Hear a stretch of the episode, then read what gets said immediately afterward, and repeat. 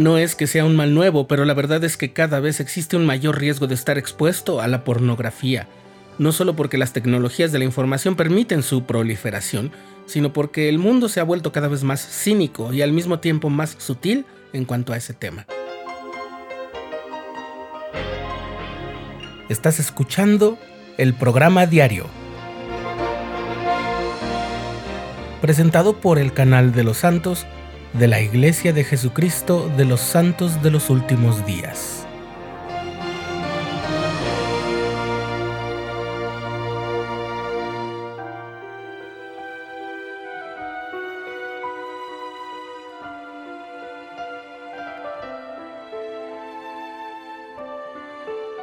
Los nuevos medios de comunicación y de entretenimiento son el producto de grandes adelantos técnicos y pueden ayudarnos a aprender y a comunicarnos de un modo nunca antes visto.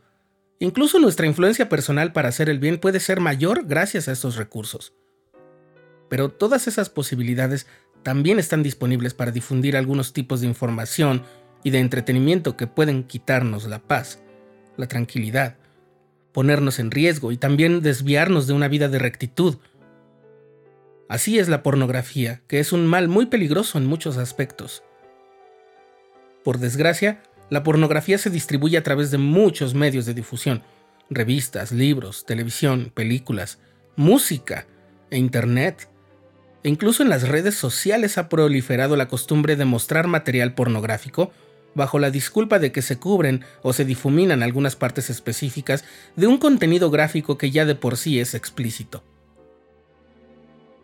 Es por eso que cada vez será más difícil evitar por completo la posibilidad de que alguna imagen o contenido de audio o texto de naturaleza pornográfica en este mundo nos salga en nuestro camino sin avisar. Pero no tiene que tomarnos por sorpresa.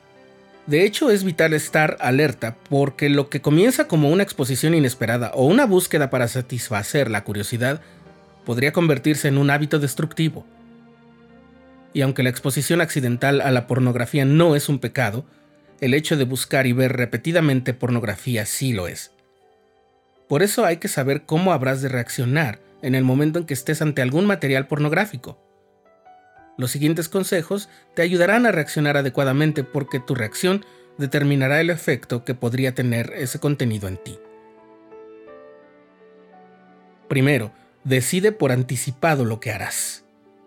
Definitivamente tenemos más fuerza y mayor poder sobre las reacciones que vamos a tener ante lo inesperado cuando realmente no es tan inesperado, sino que estamos listos y decidimos desde antes lo que vamos a hacer.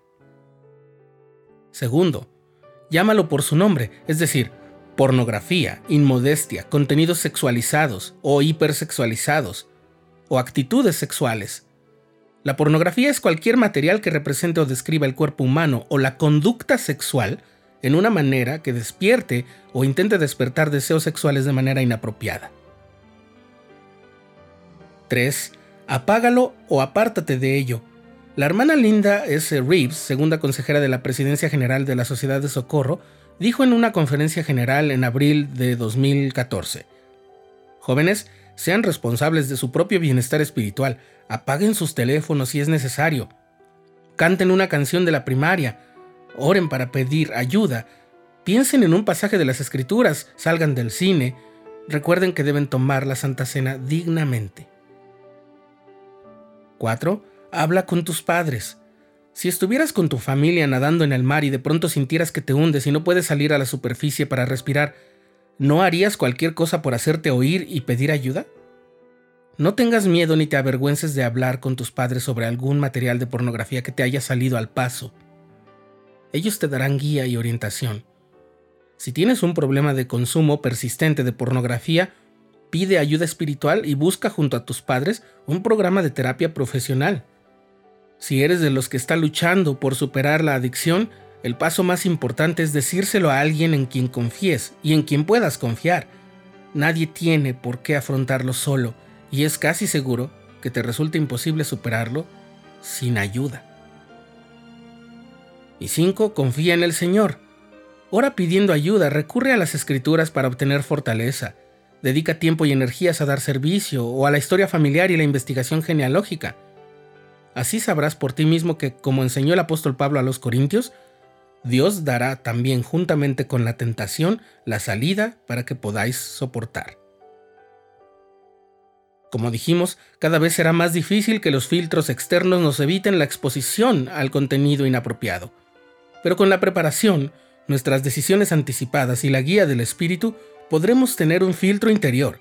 Y como dijo la hermana Reeves, el mejor filtro en este mundo es el filtro personal interno que proviene de un testimonio profundo y duradero.